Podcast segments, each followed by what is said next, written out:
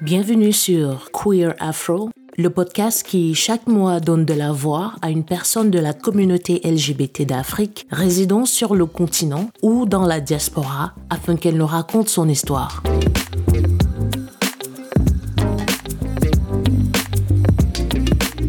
Merci énormément d'avoir accepté de, te prêter à cet exercice qui, je sais, n'est pas très évident ou très facile du peu d'interviews qu'on a déjà eu à enregistrer.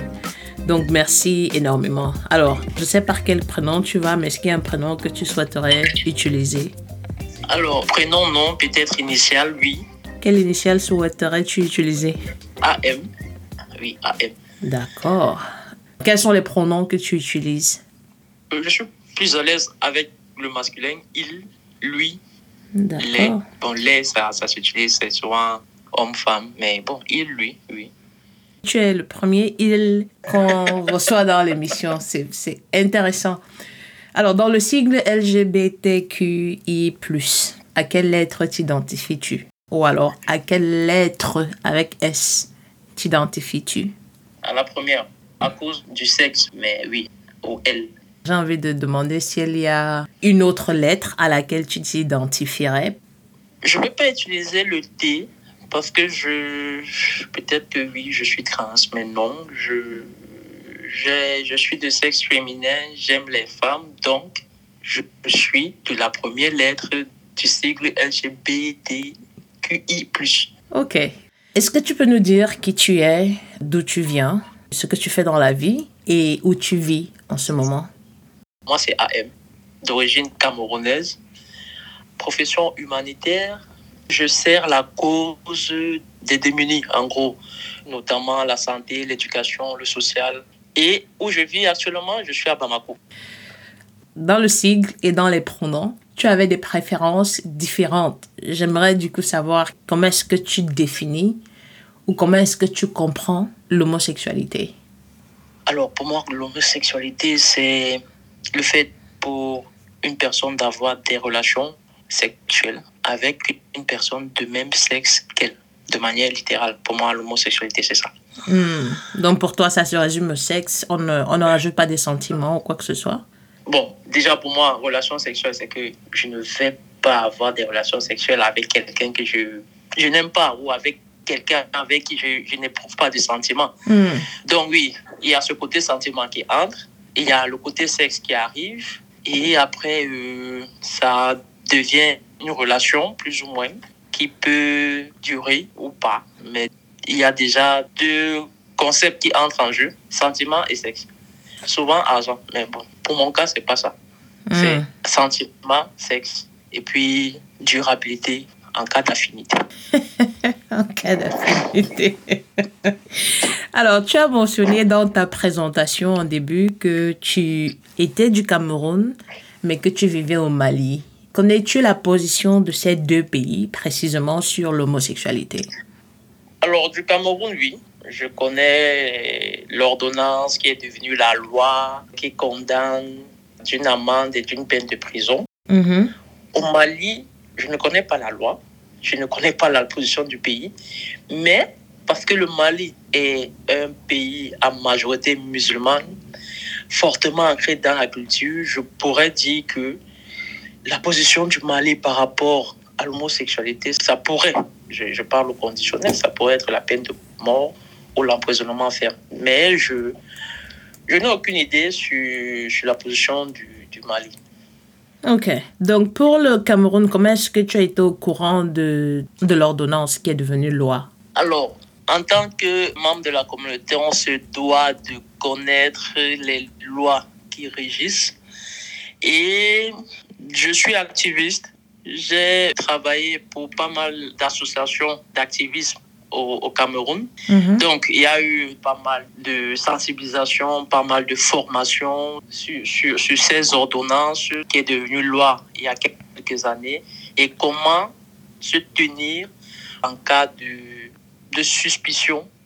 Il y a eu le 347 bis qui est devenu le 347 alinéa 1, je crois, oui. Hmm.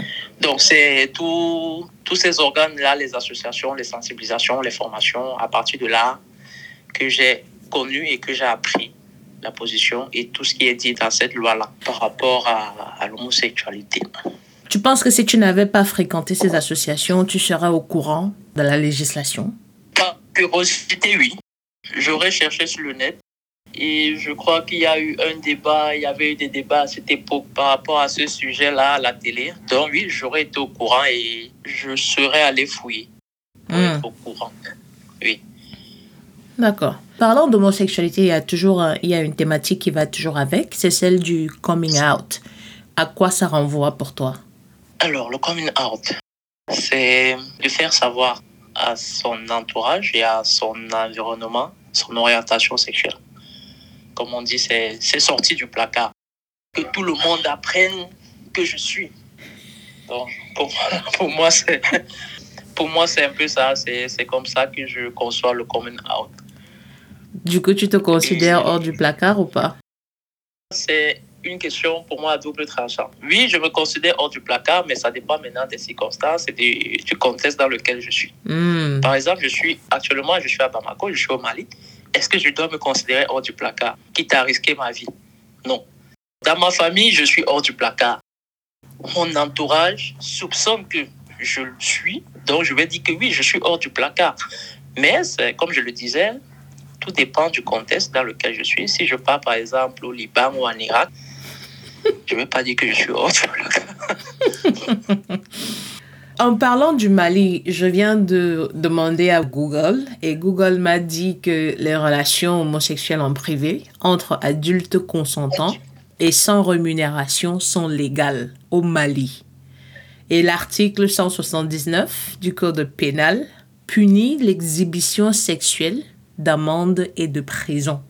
Et généralement, il est utilisé pour euh, réprimer l'expression en public d'affection entre personnes du même sexe. Je n'étais pas au courant.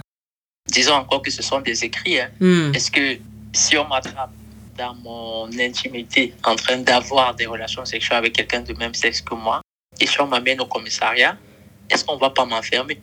Hmm. Entre l'écrit et la pratique, vraiment, et surtout en Afrique, il y a un très grand pont. Donc, merci pour, pour la loi. Ah non, merci, euh, merci d'avoir évoqué le Mali. Ça me permet d'étendre ma culture euh, sur les, les- les lois et législations. Alors, tu disais tout à l'heure que dans ta famille, tu es totalement hors du placard. Qu'est-ce qui a entraîné ta sortie du placard auprès de ta famille? Une très, très fausse manœuvre. Tu sais, quand on est jeune, à un moment, il y a cette pression, on ne peut plus vivre sa vie tranquille. Ça, je parle de mon cas spécifiquement. Mhm. J'ai eu des parents très conservateurs. Tu ne pouvais pas sortir, tu ne pouvais pas rentrer à une certaine heure de la nuit. Et j'avais déjà un âge où je voulais m'exprimer, quoi. Et j'ai fait une fausse manœuvre que je ne vais pas évoquer ici. Mais j'ai fait une très, très fausse manœuvre. Et sous la pression, je leur ai balancé ça comme ça.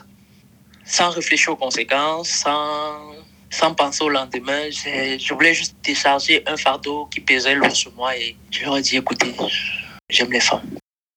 Ça a provoqué un grand, grand tollé, très grand même d'ailleurs. C'était des assises familiales, c'était des menaces.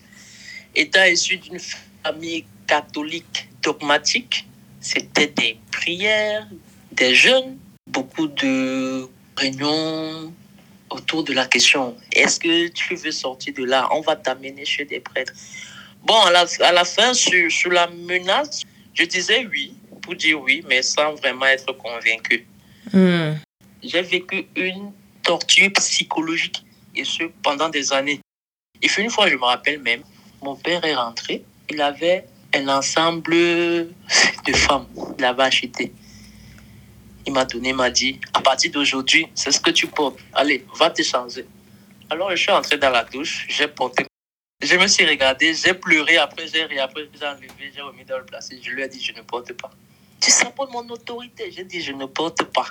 Tu avais quel âge? Je veux dire, quand tu avais quel âge? C'était, vraiment, c'était une torture. Ça, ça a duré des années.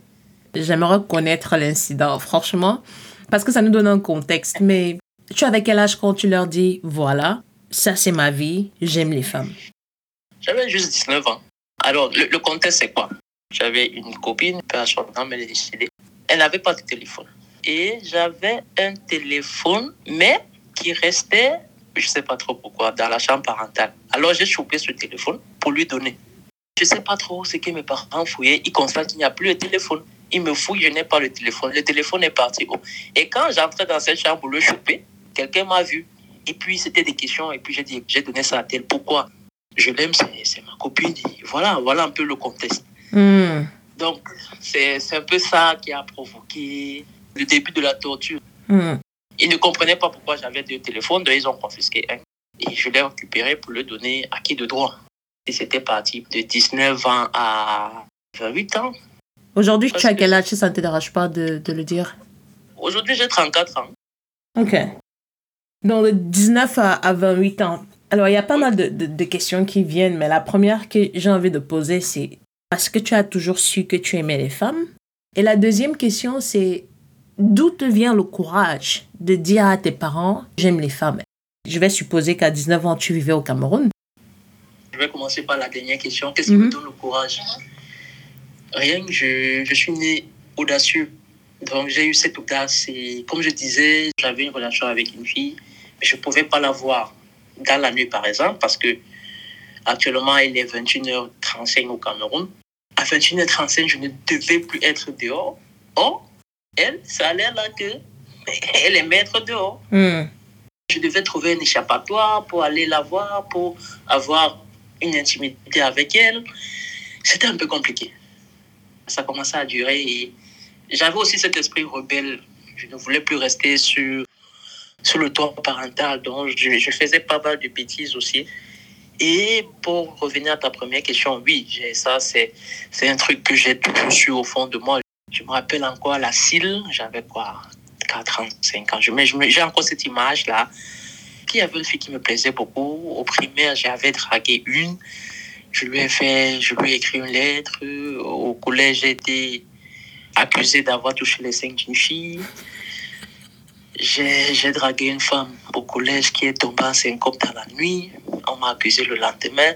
Mon CV sentimental entre mon primaire et mon secondaire, c'est vraiment catastrophique.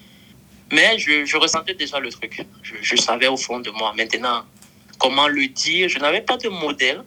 Peut-être ça a été la plus grande erreur d'aller en face comme ça sans conseil. Parce que avec beaucoup de recul aujourd'hui, je n'aurais pas dû le faire. Peut-être on allait toujours soupçonner, mais on n'allait pas avoir de, de preuves. Et bon, j'ai assumé, j'ai tenu le coup malgré tout ce qui a été torture psychologique. Et je t'avoue qu'il y en a eu beaucoup. Et bon, j'ai eu cette indépendance financière parce que les parents aussi s'accrochent dessus. Et les miens se sont accrochés dessus. On m'a coupé les vivres. Je ne sortais plus. Je, je dépendais que de ce qui était fait à la maison. Une période très, très compliquée. Très compliquée même. J'ai même fait des fugues. Il y a eu torture psychologique. Il y a aussi torture physique parce qu'il y a eu des bastonnades. Quand je me rappelle même, j'ai un peu d'amertume et un peu de tristesse qui, qui, qui m'envahissent. Mais bon, c'est une partie de ma vie. Je ne peux pas la renier, je ne peux pas la jeter, je vais juste avancer avec. Et si j'ai un conseil à donner à des plus jeunes qui sont peut-être dans la même situation que moi j'ai été il y a quelques années, c'est de continuer à faire le sous-marin. Parce que quand on s'élève, c'est qu'on est prêt à assumer. Et être prêt à assumer au Cameroun, c'est être autonome Hmm. financièrement. Et tant que tu n'es pas autonome financièrement, non, continue à faire ton sous-marin. Si tu Mm. peux même nier, nie. Mais dès que tu as ton autonomie, tu as ton petit espace où tu habites et tu ne dépends plus de tes parents et ce pendant longtemps, oui, tu peux le dire, mais maintenant, dis-le de manière diplomatique parce qu'il y a des parents qui, qui ne supportent pas et que ça devient un traumatisme moral pour toi. Hmm. Donc, en gros, c'est ça. D'accord. Quand tu le dis à tes parents à, à 19 ans, est-ce que tu te rends compte de l'ampleur des, des conséquences Je les ai apprises à mes dépens. Non, je ne les Mm. connaissais pas. Je les ai connus un peu plus tard.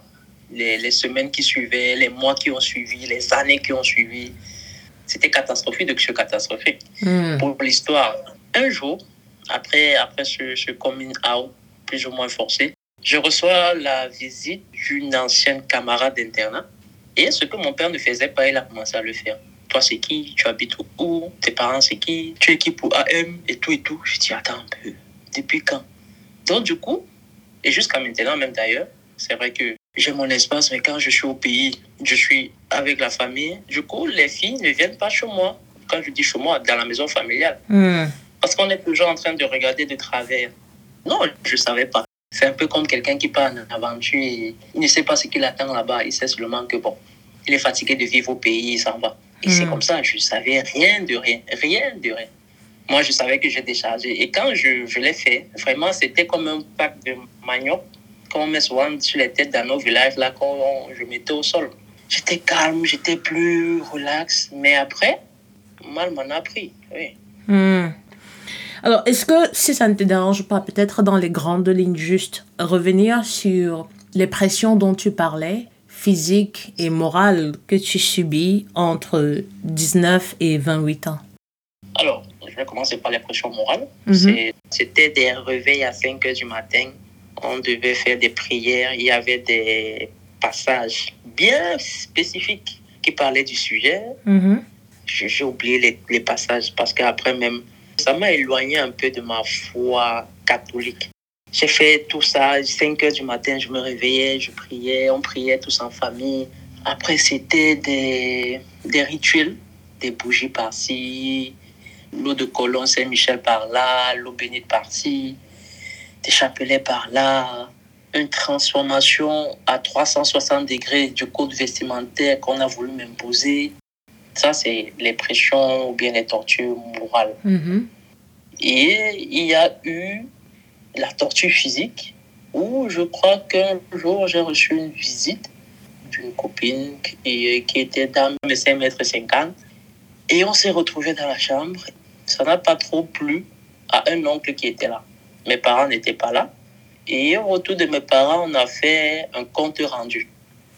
On m'a enfermé dans la chambre avec les, comment on appelle ça, les câbles du courant là qu'on a fait, on a tressé. C'était une bastonnade. Deux parents qui te bastonnent avec les câbles. J'avais le corps en feu, le dos en sang. Après, on me demande est-ce que tu as un petit ami? Pour sortir de cette cage là Je dis oui. On me dit appelle-le. Mes parents me donnent le téléphone, j'appelle, il me dit mets le haut-parleur. Je mets. Je dis est-ce que je peux te voir? Il dit ok, j'arrive. C'était un ami. On me dit va l'accueillir. Quand je pars l'accueillir, entre la maison et où je l'ai accueilli, je lui ai fait un topo très rapide. Il est entré, je lui posais des questions humiliantes, hein, vraiment humiliantes. Est-ce qu'il s'est fait l'amour? Des trucs bizarres. Et c'est là que je me suis senti vraiment humilié. C'est encore- C'était encore une autre torture. Hmm. Et je crois que c'est là que je fais ma, ma, ma deuxième fugue. Parce que c'était un peu insupportable pour moi. Je crois que c'était la dernière bastonnade. Après, c'était des menaces du genre où si tu ne changes pas, je vais mettre mes genoux au sol pour invoquer tous les défunts de ma famille pour qu'ils viennent sur toi. C'était des trucs vraiment pour un enfant, qui, pour un adolescent de 19, 20, 21 ans, qui n'avait pas un moral, parce que je- sincèrement, mon mindset était, c'était très faible comparé à aujourd'hui. J'étais zéro.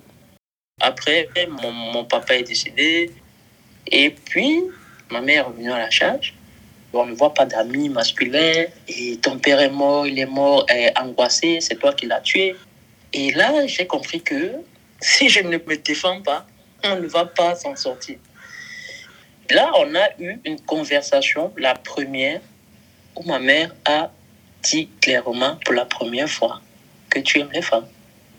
Alors, je, je replace le contexte. Elle parlait du fait que je n'ai pas d'enfant et je suis en train de prendre de l'âge.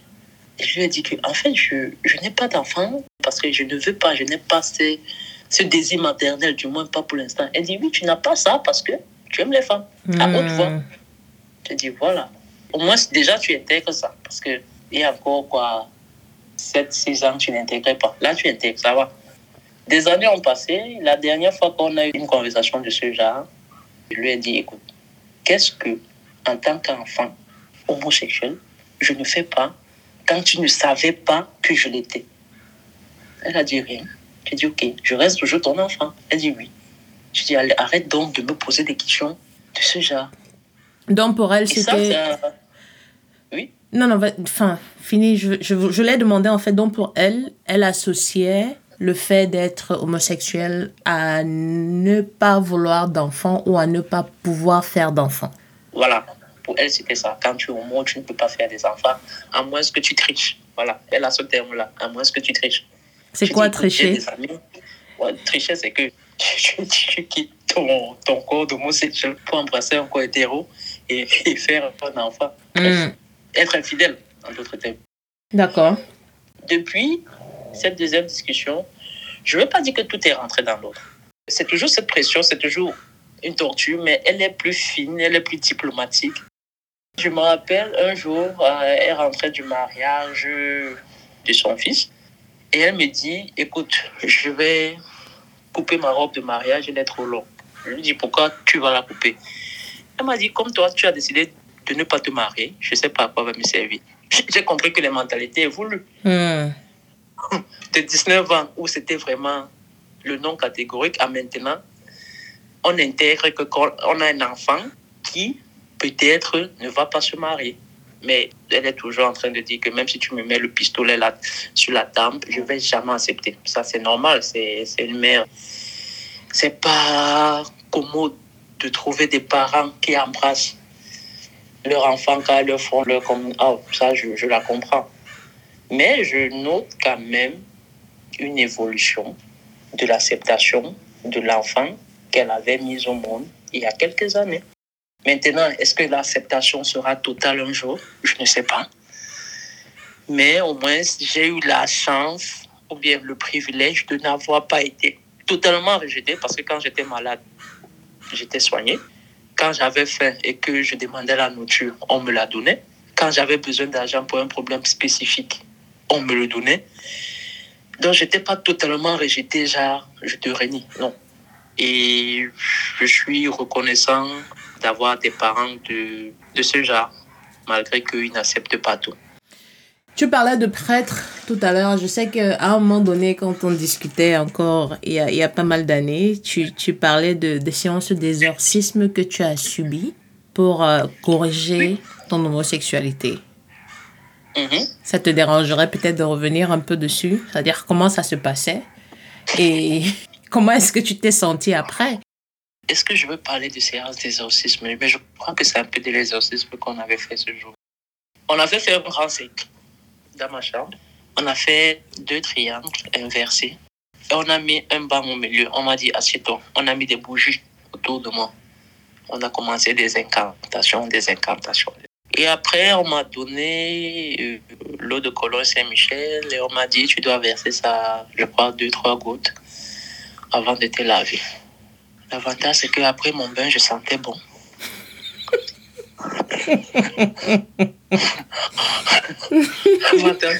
L'avantage, c'est qu'après mon beurre, je sentais toujours bon.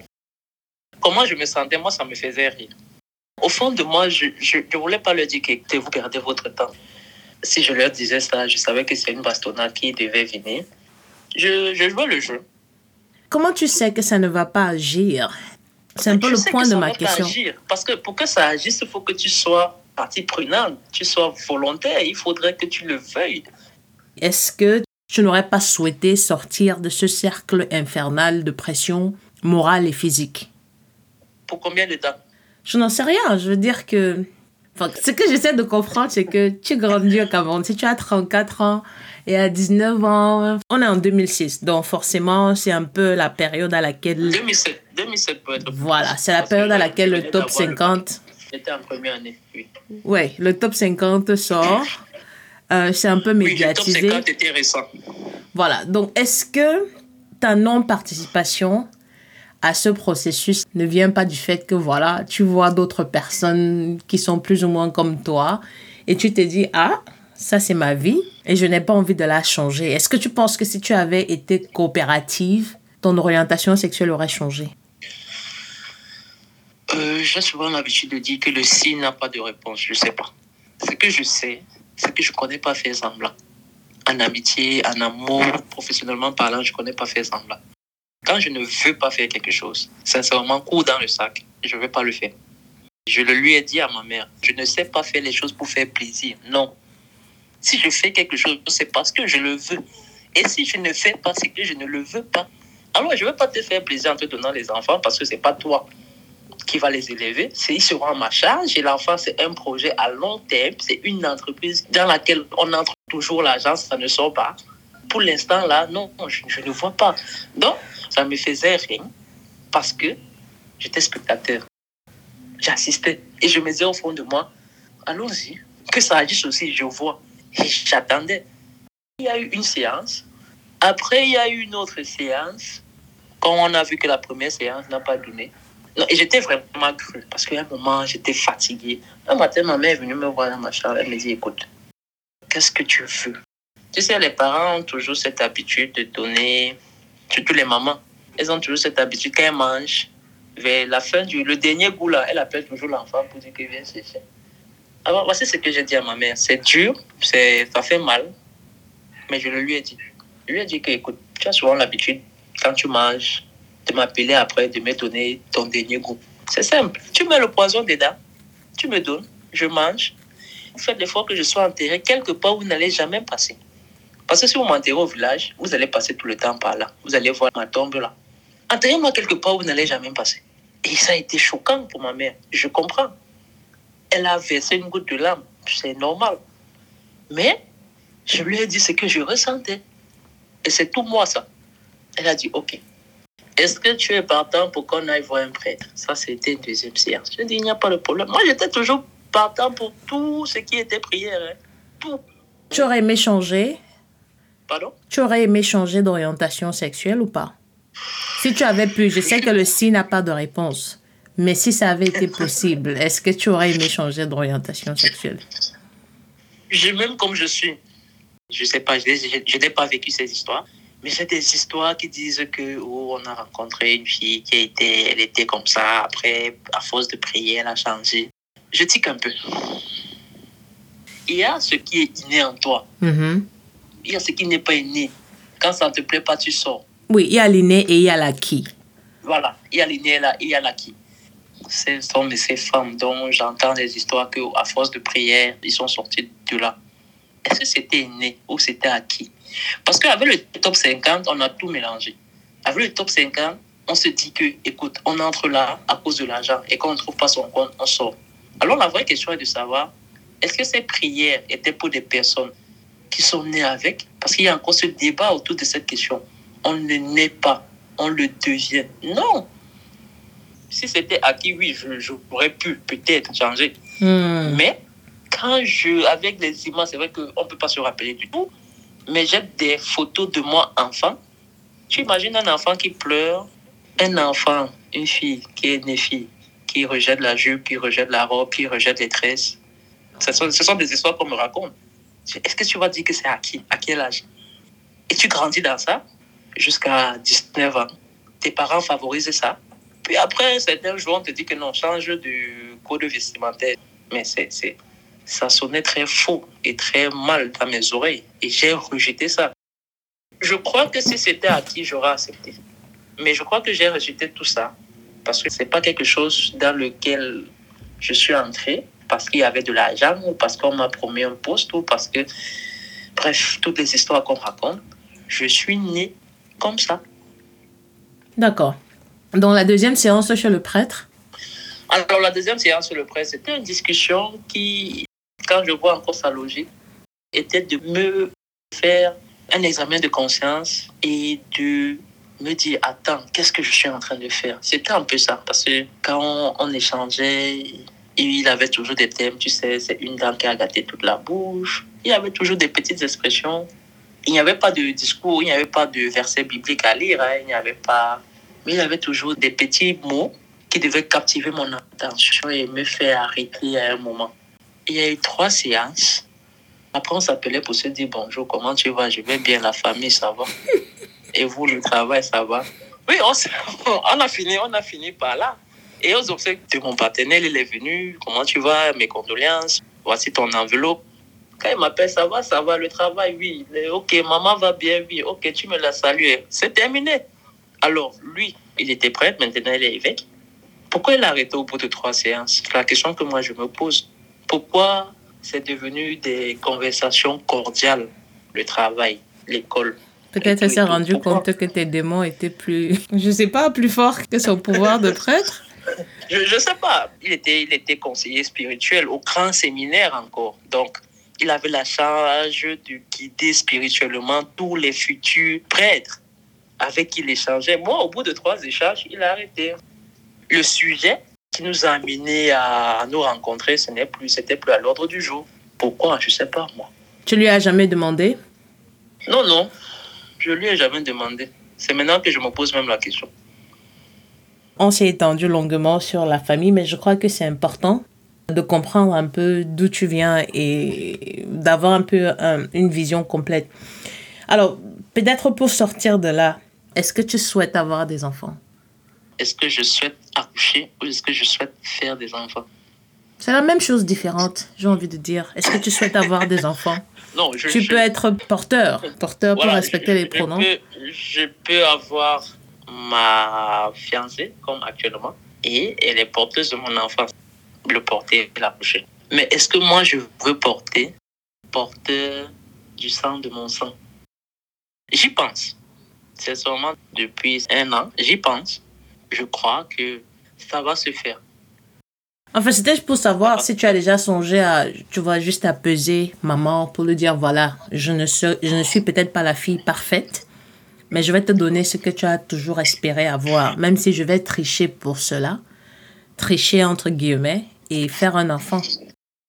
Oui, oui, je, ne lui ai pas dit. Hein. Il faudrait qu'elle le découvre d'elle-même. Hmm. Mais j'y pense, j'y pense. Je crois que ça va se faire, à, Inch'Allah, d'ici la fin de l'année ou bien début d'année. C'est mon souhait. Alors, tu as parlé de la cile du secondaire, tu avais des attirances pour tes camarades, tu as dragué une femme, elle est tombée en syncope et tout ça. À quel moment Je ne l'ai jamais vu pour confirmer. À quel moment est-ce que tu poses le nom lesbienne sur ton attirance pour les femmes? Qu'est-ce qui te fait réaliser que voilà, ça a un nom et le nom c'est lesbienne? Alors, je, je me rappelle que c'est un soir mes grands frères et moi, on était couchés. Et j'étais toujours étonnée que je... n'ont jamais vu un garçon autour. Et chaque fois qu'ils voulaient écrire des messages à des filles, c'est moi qui le faisais. Je le faisais de la plus belle des manières parce que j'ai de la plume. Et un jour, il m'a balancé ça comme ça. On fait comme ça, même façon tu écris les messages à nos petites là. Tu peux être lesbienne. J'ai dit, ah, d'accord, donc c'est le mot. J'étais beaucoup plus jeune, hein, 14, 15 ans. C'est lui qui a évoqué le mot pour la première fois. Hmm. Ça arrivait dans mes oreilles à travers lui pour la première fois. D'accord. Est-ce que tu penses que c'est important de faire son coming out? Est-ce que c'est important de le dire, enfin de l'accepter déjà et de le dire à ses proches et à son entourage? Si oui, pourquoi? Sinon, pourquoi? Je, je, contextualise encore pour faire son coming out au Cameroun parce que c'est dans ce pays que je passe la majorité de mon temps. Il faut beaucoup de préalables. Le premier, c'est de s'accepter, d'assumer. Le deuxième préalable, vraiment, c'est même la condition sine qua non. C'est être financièrement indépendant. J'ai la ferme conviction que si j'étais financièrement indépendant, il n'y aurait pas eu ce chantage émotionnel. Peut-être qu'il y a cet amour fraternel et familial, parental, dont on sera sevré, mais au moins on aura où dormir et de quoi manger, sans compter sur la famille. Donc, oui, c'est bon de faire son coming out si tous ces préalables sont réunis. Aussi, ce n'est pas nécessaire de le faire si on ne trouve pas euh, le bien fondé de le faire. Ce ne sont pas tous les environnements qui sont gay-friendly. Je parle par exemple du boulot. Tu peux faire ton coming out en famille, et un cousin vient gâter ton nom, entre guillemets, je vais dire ça comme ça, gâter ton nom au niveau du boulot et on te met à la porte simplement pour homosexualité supposée. Donc, il faut étudier tout l'environnement dans lequel on est avant de le faire. Et quand je parle de l'environnement, c'est pas seulement la famille, hein. c'est tout ça, la famille, les amis, l'école, le travail, si on en a un. Maintenant, après cette analyse, on pèse le pour et le contre et on se décide. Le coming out, c'est une décision personnelle. Personne ne t'oblige à le faire. C'est une décision personnelle. Malheureusement, moi, je n'ai pas eu cette chance-là. Mais les cadets de la communauté avec qui j'ai la chance de discuter, je leur dis, tu manges tes parents, oui. Tu as un toit, non, oui. Tu es à l'aise, non, oui. Tu sors quand tu veux, tu rentres comme tu veux, oui. Qu'est-ce qui te manque? Tu as quel problème? Reste là. Si tu travailles, économise ton argent tranquillement pour tes projets. Tu n'as pas besoin de rendre toute une famille mal à l'aise ou bien de donner les mots de tête à tout le monde. Supporte, fais ton petit bout de chemin professionnel et un jour peut-être, si tu veux, tu le feras, mais pour l'instant, ne le fais pas. Donc, c'est un peu ça pour moi, le, le coming out. C'est une décision personnelle après analyse de beaucoup de paramètres. Bon, après, on, prend la décision. Et après avoir pris la décision, il faut assumer. On assume les conséquences. Parlons d'associations communautaires. Quelles sont tes relations aujourd'hui avec la communauté LGBT Je suis volontaire d'une association, volontaire bénévole même, où j'accompagne euh, les membres de la dite association de manière technique, c'est-à-dire le suivi et évaluation. J'organise des séances de renforcement de capacité. J'ai été membre d'une association communautaire pendant 4-5 ans. Je ne suis pas très open sur les activités communautaires, mais s'il y a une activité, je, je participe volontiers. J'ai participé à pas mal d'activités communautaires et c'est toujours un plaisir pour moi de discuter avec les jeunes de la communauté et en cas de besoin, je suis disponible, je le dis toujours. D'accord. Et qui dit association, regroupement LGBT, dit Gay Pride aussi. Qu'est-ce que tu penses de la Gay Pride? La Gay Pride, oui, c'est intéressant de participer à la Gay Pride simplement pour communiquer avec les autres d'ici et d'ailleurs. Comment est-ce qu'on peut bousculer les codes de notre côté pour qu'il y ait pas une gay pride proprement dite, mais un semblant de gay pride? C'est de prendre les idées de ceux qui ont roulé leur boss dans, dans ce domaine et discuter avec eux. Ça peut me donner des idées à développer et à proposer, pourquoi pas aux associations communautaires, ou bien à moi-même. D'accord. Alors, quand tu parlais de des traumatismes ou des pressions subies avec la famille, comment est-ce que tu as géré ta santé mentale? Comment tu es passé de d'un mental faible tel qu'il était à 19 ans à celui que tu as aujourd'hui qui est un peu plus fort, qui est un peu plus solide? Qu'est-ce qui a favorisé ce passage de l'un à l'autre? Est-ce que tu as fait appel à un psychologue? Ou est-ce que tu penses que les psychologues sont importants dans l'accompagnement de l'acceptation de soi? Les psychologues sont hyper importants. Mais je n'ai jamais rencontré un psy par rapport à mon orientation sexuelle. Mais ils sont importants. Ils sont importants parce que chaque enfant naît avec son caractère, donc avec son mental. Il y a d'autres qui ont un caractère très très fort que rien ne peut ébranler. Mais maintenant, à côté de ça, à l'opposé de ça, il y a des personnes qui sont vraiment comme la feuille.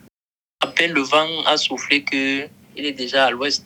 Donc, pour eux, un accompagnement est primordial parce qu'ils sont les premiers à penser suicide, à vouloir quitter cette vie parce qu'ils ne sont pas compris et tout et tout.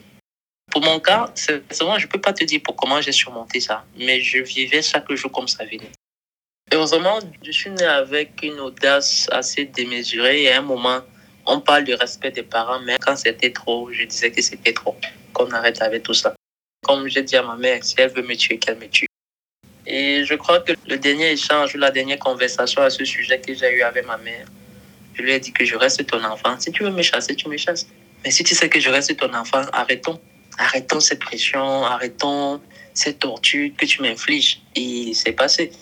Je crois qu'à un moment, il faut prendre le taureau par les cornes. Peu importe qu'on soit fragile mentalement ou fort.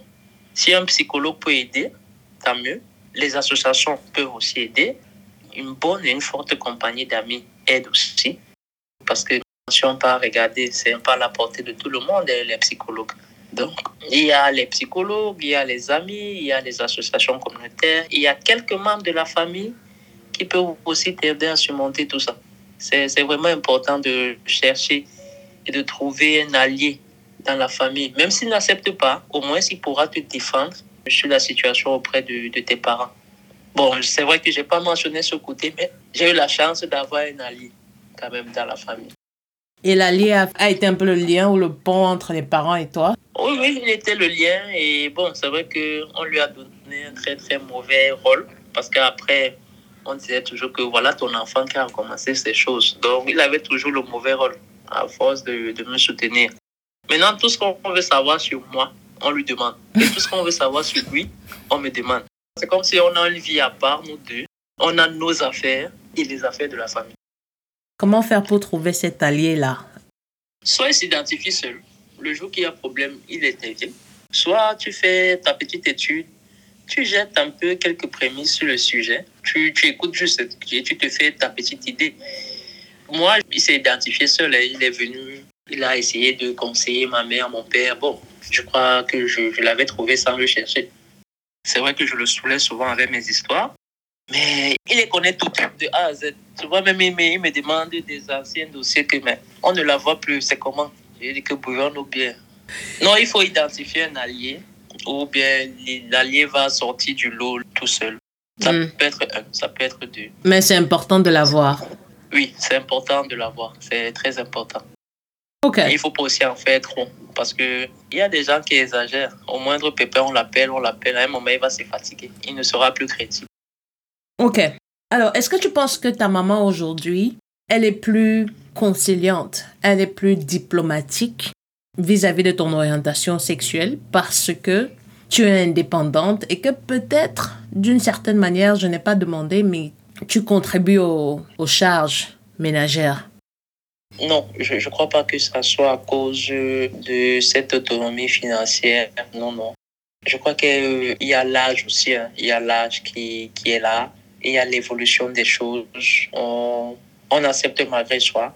Et comme je l'ai mentionné, j'ai eu la chance d'avoir des parents qui se soucient toujours de leurs enfants, peu importe ce qu'ils font. J'ai également la chance que certains membres LGBT n'ont pas. C'est que je n'ai jamais acheté. Je n'achète pas. Et je crois que je ne vais jamais acheter ma famille pour qu'elle m'accepte. Ça, c'est un point d'honneur que j'aimerais mettre. Il y a des personnes de la communauté qui achètent leur famille. Malheureusement, oui, on achète la famille. Du moment où le concerné a l'argent et qu'un membre de la famille a tel problème, on oublie son orientation, on l'appelle, il vient, il gère le problème et c'est fini. Quand il y a deuil, c'est lui qu'on appelle. Quand il y a l'anniversaire, c'est lui qu'on appelle. Quand il y a mariage, c'est lui qu'on appelle. Comment tu vas hausser le ton devant quelqu'un qui te vient en aide financièrement? L'argent, l'argent est le nerf de la guerre. Donc, s'il peut résoudre des problèmes aussi banals, pourquoi pas celui-là? Donc, euh, j'ai la chance d'être dans une famille intègre qui n'accepte pas n'importe quoi, mais qui t'accepte tel que tu es, malgré qu'il y ait des petits, des, des petits remords intérieurs.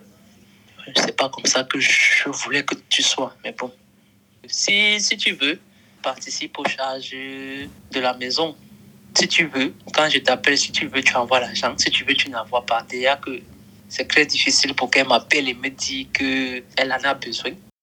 Quand tu éduques un enfant et quand il grandit, s'il est conscient, il sait que chaque mois ou bien de temps en temps, il doit te retourner, il doit te renvoyer l'appareil. C'est un peu ça que je fais. Hmm. C'est pas, c'est pas obligatoire. J'envoie parce que je veux. Et souvent parce qu'il y a un problème à, à gérer à d'urgence ou à l'immédiat. C'est pour ça que j'interviens financièrement. Mais c'est pas pour acheter. Bah, du coup, qu'est-ce que tu penses donc de, de la dynamique parent-enfant lorsque, pour utiliser tes mots, lorsque l'enfant achète la famille? Ben, la dynamique est inversée. C'est l'enfant maintenant qui a l'autorité. Si l'enfant commence à acheter, il va acheter jusqu'à la fin de la vie, soit des parents, soit de sa vie lui-même. Parce que le jour où il n'intervient pas financièrement, c'est la boîte de Pandore qui s'ouvre. C'est c'est un peu compliqué. bah, Du coup, si tu devais conseiller, ce serait éviter d'acheter l'amour de la famille pour couvrir notre homosexualité. Ah, Il y a des choses qui ne s'achètent pas, hein, malheureusement. Il ne faut pas acheter l'amour. Ça ça n'a pas de sens d'acheter l'amour. Encore plus l'amour de sa famille, de ses parents. Je peux encore acheter l'amour d'une femme. pas- Peut-être parce que je veux lui montrer que j'ai l'argent, coucher avec elle. Et basta. À quoi ça sert d'acheter l'amour de ma mère? Le conseil que je, pourrais donner à, mes cadets ou bien à ceux qui le font, à mes cadets, c'est ce qui ne le font pas, c'est de ne même pas commencer. Parce que ça, tu vas entrer dans une spirale interminable. Et comme l'opinion publique croit que quand on est homosexuel, c'est qu'on a une maison ou bien un immeuble stocké d'argent, on va te poser des problèmes interminables aussi. On sait que non, tu as l'argent. C'est toujours la phrase. Tu as l'argent, il faut donner. Or, si dès le départ, tu t'es montré aussi naturellement que possible, on va pas venir te déranger avec. Si tu veux, tu donnes. Si tu as, tu donnes. Et puis basta, c'est pour un problème ponctuel. Maintenant, à ceux qui sont dedans, s'ils peuvent, s'ils peuvent arrêter, qu'ils arrêtent. Mais bon, j'ai bien peur des conséquences. Tu sais, le, le Cameroun est assez bizarre. Pour nous qui fréquentons les bars, quand tu as l'habitude, c'est un peu comme c'est un la personne qui, qui a l'habitude de donner le vin ou la bière. Quand il donne, il donne, il donne. Le jour qu'il ne donne pas, c'est qu'il a quoi? Il a donné quand Un pauvre comme ça. C'est un peu. Malheureusement, c'est ça. C'est ça. Ok. Parlons d'opinion publique. Quel rôle penses-tu que le traitement de l'homosexualité dans les médias a joué ou joue dans la compréhension et l'acceptation de ton orientation sexuelle, que ce soit toi personnellement ou que ce soit vis-à-vis de ta famille Les médias camerounais ou bien les médias en général? Les médias en général, on peut commencer Cameroun et élargir ou on peut commencer grand et affiner jusqu'au Cameroun. Les médias européens, ils sont assez avancés dans le traitement de, de l'homosexualité. Maintenant, si on descend au niveau du Cameroun, c'est, je vais dire ça, les médias ne jouent pas leur rôle d'éducateur et d'informateur. Éducation, information, divertissement. Ils ne jouent pas ce rôle-là concernant l'homosexualité. Non. Même s'ils jouent ce rôle, ils tirent la couverture d'un côté. Ils ne sont pas neutres. Ça commence à partir du top 50. Dès le top 50, l'homosexualité est devenue une chose qui a augmenté les ventes des journaux, une chose qui a apporté une grande audience à la télé. Dès qu'on parle de ça, tout le monde s'assoit derrière son écran pour écouter. Et ça part dans tous les sens. Mais on n'est pas objectif, on n'est pas neutre. Est-ce que ce traitement par les médias a, de quelque manière que ce soit, influencé ta perception à toi, ton acceptation à toi et peut-être l'acceptation de ta famille? Ce traitement a plutôt reconforté ma famille dans leurs idées. Et moi, ça n'a pas, ça m'a pas reconforté dans la mienne. Hein. C'est pour ça que je disais que les médias ont tiré la couverture d'un côté. Je prends un exemple simple. Ça devait être après 2014. Je regarde la télé, plus précisément LTM, où il y avait une émission présentée par un célèbre musicien, Denis Bassa, je vais taire le nom, et il parlait justement de l'homosexualité. Ma mère était là, et moi je ne voulais pas écouter ce qu'il avait à dire. Quand je veux me lever pour partir dans ma chambre, elle me dit Assieds-toi, je m'assois, écoute l'émission. Et ça partait dans tous les sens. Il disait des trucs et moi, ça me mettait mal à l'aise, encore plus mal à l'aise parce que j'écoutais ça avec une personne que ça reconfortait dans ses idées. Mm. Même quand l'émission est finie, elle me dit Assieds-toi. Tu as suivi ce qu'on a dit. Toi qui passes le temps à les fesses des femmes là dehors. Mais j'ai dit ça, c'est encore quelle histoire. Donc, le traitement sur le sujet est vraiment. Il n'y a pas de pros, il n'y a pas de contre. Tous sont contre, peut-être sauf Maître Alex comme qui tient tête à tout le monde. Mais tous sont du côté négatif. Tous. Bah, du coup, qu'est-ce qui leur manque? Qu'est-ce qui leur manque pour accomplir la mission qui leur est assignée aux médias? Ils sont journalistes, ils leur manquent le bon sens. Il leur manque peut-être la bonne information. Ils ne poussent pas les recherches plus loin. Ils sont animés par l'émotion. Dans toute information qu'on veut donner, il faut être objectif. Mais les médias au Cameroun, journaux, télé, radio, dès que le sujet est connu et que c'est l'homosexualité, non, non, non. Fort taux d'audience, augmentation des ventes. Le journal qui traînait là à 400, tu vas voir, tout le monde va acheter. Les gars vont revenir le lendemain. Le journal d'hier, là, il y a encore ça. Une semaine, le journal sur le sujet, là, il y a encore ça. Tout ça parce que on parlait d'un seul sujet. La base est toujours religieuse. Mais combien de ces journalistes ont fait des recherches? Il y a eu des, des ouvrages qui ont été commis à, ce propos, que ce soit camerounais, africains, européens. Combien ont lu, ont fait la synthèse et ont tiré une leçon ou bien une morale pour venir parler de ça dans les médias? Mais tout ce qu'on parle, je crois, c'est Deutéronome, Lévitique, Apocalypse. Je crois que j'ai encore les bons cours de catéchèse dans ma tête. Mais maintenant, je connais plus les versets. On va te sortir tout ça là, on te mélange ça, on te jette ça sur la figure. Malheureusement, le traitement de l'homosexualité par les médias camerounais, il y a encore du chemin à faire. Que peuvent faire les associations communautaires au Cameroun pour que cette éducation-là se fasse et que on passe d'un traitement satanique à un traitement humain de l'homosexualité Les associations, celles que je connais, font déjà un travail de sensibilisation. Il y a eu des sensibilisations auprès de certains journalistes. Il y a des sensibilisations auprès des forces de l'ordre. Mais la sensibilisation ne doit pas s'arrêter là, puisque les journalistes qui sont sensibilisés, ce ne sont pas des rédacteurs en chef, ce ne sont pas des directeurs de publication, ce ne sont pas les propriétaires des chaînes de télé et radio. Il faut partir dans la sensibilisation de ces catégories de personnes dans le domaine des médias. Dès qu'on touche ces catégories de personnes, ils auront la lourde charge de faire une communication descendante de ce qu'ils ont reçu. Mais si on se cantonne seulement sur les simples journalistes qui n'ont pas un pouvoir de décision dans leur lieu de travail, on marque le pas sur place. Donc il faudrait partir du haut. Il faudrait partir du haut pour le bas et non. Oui. Ok. Parce que si un directeur de publication te dit que c'est ça qu'on va publier, toi, journaliste, toi qui, pour dire que non, je n'écris pas, j'ai reçu la sensibilisation de telle association.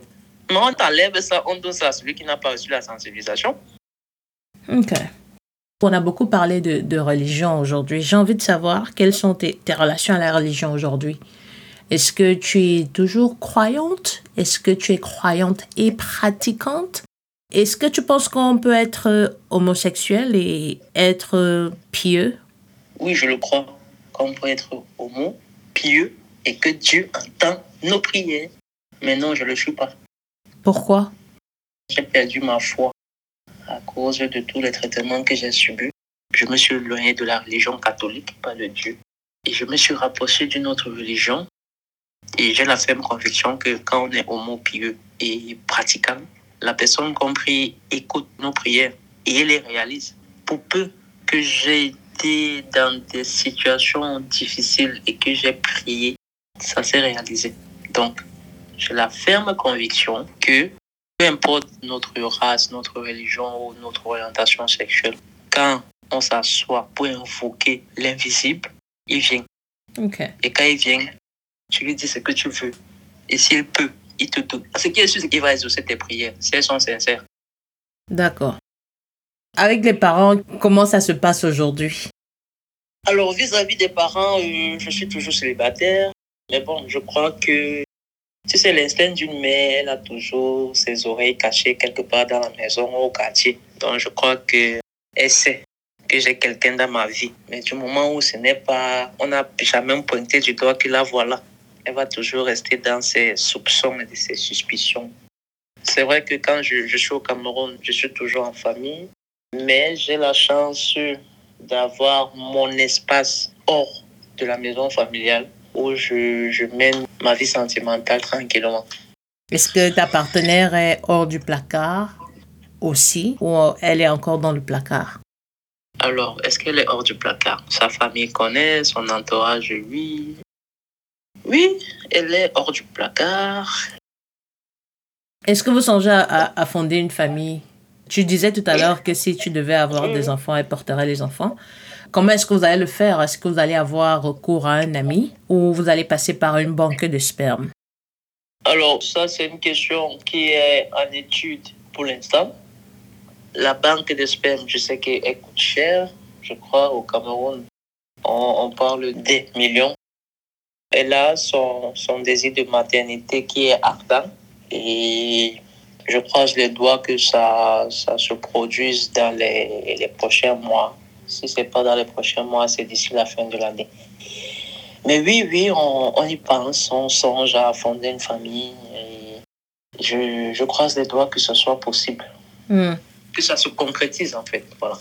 Et tu penses que vous pourriez vivre tranquillement au Cameroun sans être euh, dérangé par les forces de l'ordre Bon, quand tu dis dérangé par les forces de l'ordre, c'est déjà quand on va sortir ou bien déjà quand on sera chez nous là? Je crois que la question est ouverte à interprétation. Parce que si c'est déjà on est chez nous et les forces de l'ordre viennent nous déranger, non, là c'est un autre problème. Ça, c'est atteinte à. C'est quoi La propriété privée. Oui, la vie privée ou un truc comme ça. la vie privée, voilà. En même temps, si c'est dehors et que je n'ai pas une attitude qui prête à, à ce genre de confusion, je ne sais pas pourquoi ils vont venir nous déranger. Maintenant, est-ce qu'ils comprennent ça? Le truc, c'est que dans la vie, quand tu fais quelque chose qui est contraire aux normes de la société, il faut te documenter sur les lois. En tant qu'être humain et en tant que citoyen d'un pays, tu as des droits. Peu importe que tu sois hors des normes de la société dans laquelle tu vis. Et je crois qu'un policier n'a pas le droit de venir cogner chez moi pour dire qu'il va m'arrêter. Ça, il faut qu'il me montre, un, un mandat d'arrêt signé par un procureur de la République. Deux, que ce ne soit pas pareil qui va, qui vienne m'arrêter parce qu'il a entendu dire que là, non seulement ça atteint à ma vie privée, mais en retour, si je sors de là, toi, en tant que policier qui vient m'arrêter, tes galons vont sauter, tes épaulettes ou tes galons, je ne sais même pas. Mais ça va sauter. Parce que je vais te suivre, même dans ton sommeil, tu vas me voir. Donc, il est important, à côté de tout ce qu'on fait comme sensibilisation, de, ça c'est à l'attention des, associations communautaires, de donner aux membres de la communauté le droit de savoir ce qu'ils doivent faire en cas de. C'est vrai que les policiers ne comprennent pas ça parce qu'ils ont entendu viennent. Donc il faut connaître tes droits et le Cameroun a évolué beaucoup même. Parce qu'à l'époque, c'était ça. On vient, on te prend. Mais maintenant, quand un policier vient et que tu lui dis deux, trois trucs sur la loi, lui-même, il va sentir qu'ici, là, s'il continue, ça peut être chaud sur lui plus tard. Dès l'arrêt. Donc, en fait, il faut se documenter, il faut s'informer pour vivre son orientation sexuelle de manière paisible au Cameroun. Oui, oui, tout à fait. Il y a une loi qui condamne, là on est d'accord. Mais il y a des droits que tu as et si tu les énonces très bien, pour un policier qui est assez informé, il saura que en face de lui, il y a quelqu'un qui connaît ses droits et il saura gérer. D'accord. On s'achemine vers la fin avant de passer à la, la, partie un peu la plus légère de, cette, de cet entretien. Quand tu revois un peu ton parcours depuis ta sortie du placard à 19 ans jusqu'à tes 34 ans, s'il t'était donné la chance de le refaire, que ferais-tu différemment? Je vivrais ma vie tranquillement, sans causer des maux de tête à mes parents, en faisant le sous-marin, peut-être jusqu'à maintenant, en étant un enfant sans problème. Et je crois que j'allais éviter pas mal de torture, pas mal de pression psychologique pour moi-même et pour ma famille. Quoi. Hmm. C'est ce que j'allais faire différemment. Je n'allais pas faire mon coming out. Et je crois que les choses allaient être différentes. Je ne sais pas comment, mais je crois qu'elles allaient être différentes. D'accord. Et quel est ton souhait pour la communauté LGBT du Cameroun? Alors, mon souhait pour, pour la communauté, c'est qu'elle soit dynamique, qu'elle soit une communauté qui bouge. Parce que malheureusement, quand on regarde les associations en Afrique, on voit que celles qui portent plus la voix sont les associations de l'Afrique anglophone ou bien anglo-saxon. L'Afrique francophone est encore en arrière et il est important que ce déséquilibre change. L'Afrique francophone a beaucoup à donner, elle a beaucoup à faire entendre, à dire et il faudrait qu'elle se bouge pas se bouger dans les activités financées par X ou par Y, mais se bouger dans les actions. Si tu peux être un peu plus spécifique, ça aiderait. Il n'y a pas une forte visibilité de la communauté Afrique francophone, je généralise, parce que celle du Cameroun, vraiment, j'en connais parce que j'ai fréquenté ces associations-là. Mais par exemple, pour un jeune de 19 ans, je prends toujours mon cas, à 19 ans, je ne connaissais aucune association parce que je ne les voyais pas. Il y a les réseaux sociaux maintenant il faut une forte visibilité des associations communautaires dans les réseaux sociaux pour qu'un jeune qui ressent des choses mais qui ne sait pas comment les placer sache où aller. En Afrique anglophone ou anglo-saxon, on peut savoir où aller. Parce que les gars, ça bavade, ça affiche des tracks, même si après on, on, on enlève. Ici, chez nous, c'est lent. Par exemple, au Mali, je connais aucun membre de la communauté. J'en connais un parce que je l'ai rencontré hors du Mali. Mais je n'en connais pas, je ne connais pas une association, je ne connais pas un membre de la communauté. Je... Si j'ai un problème maintenant lié à mon orientation sexuelle, je ne sais pas où aller au Mali. Donc pour toi, malgré les sanctions qu'elles encourent, elles devraient être un peu plus présentes? Présentes sur les réseaux sociaux, pas présentes physiquement, hmm. mais au moins qu'elles aient un moyen où on peut les contacter en cas de problème. D'accord. Et les réseaux sociaux sont venus vraiment aider dans cette suite-là. Parce que maintenant, tu peux ouvrir ta page Facebook, tu n'es pas obligé de mettre ton nom, tu n'es même pas obligé de mettre ta photo tu peux avoir euh, une puce que tu n'as pas achetée de toi-même. Tu peux avoir une boîte mail vraiment anonyme et tu aides des gens comme ça. Je suis à ma première année au Mali, mais je te dis, je, ne connais personne, personne de chez personne. Je me demande bien comment ils règlent leurs problèmes, s'il y en a même. Donc pour toi, les communautés LGBT francophones devraient s'activer un peu plus afin que les membres de la communauté sachent où aller en cas de souci ou en cas de pépin. Oui, ça c'est deux. Et de deux, je crois qu'elles ne sont pas assez présentes sur la scène, que ce soit régionale ou internationale. Hein. Chacun est dans son, dans son coin. Pourtant, il y a des plateformes qui regroupent toutes ces, les associations. Il faut...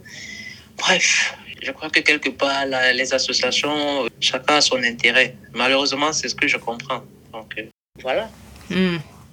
Alors, on va passer à la partie la plus légère de l'interview. C'est, je vais te donner une phrase ou un mot et tu me dis la première chose qui te vient à l'esprit. On est d'accord? Mm-hmm. Un personnage historique queer. Elle n'est pas historique, elle vit toujours. Amélie Mauresmo. Un héros ou une héroïne queer. Oh, je n'en ai pas. Un auteur. Passons, je vais revenir dessus. Je peux pas revenir dessus. Il faut que tu me donnes la réponse. la première chose qui te vient à l'esprit.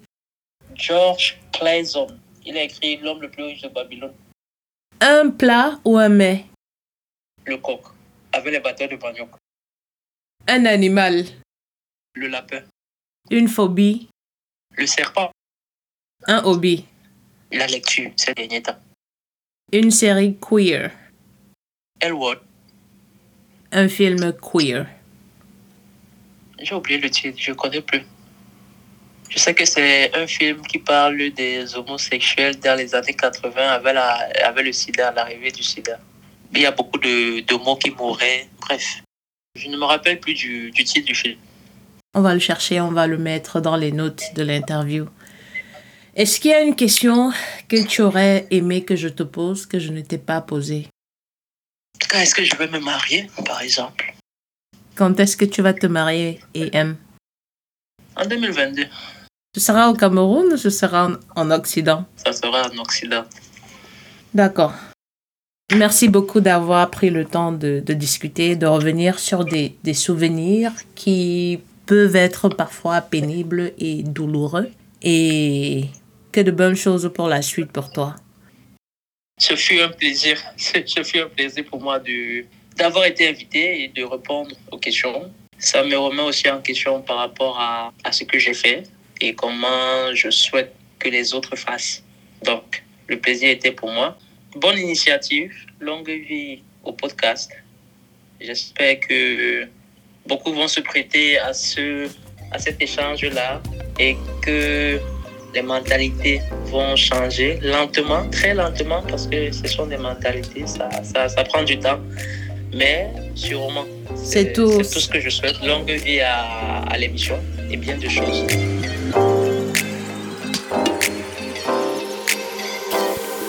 C'était tout pour cet épisode de Queer Afro, le podcast. Merci de nous avoir écoutés. Le podcast est disponible sur toutes les plateformes de téléchargement de podcasts et n'hésitez pas à nous envoyer votre feedback ou vos questions via notre compte Twitter at queerafro ou à l'adresse email podcast at queerafro.com. D'ici là, sortez couverts et à bientôt. À la prochaine. Thank you.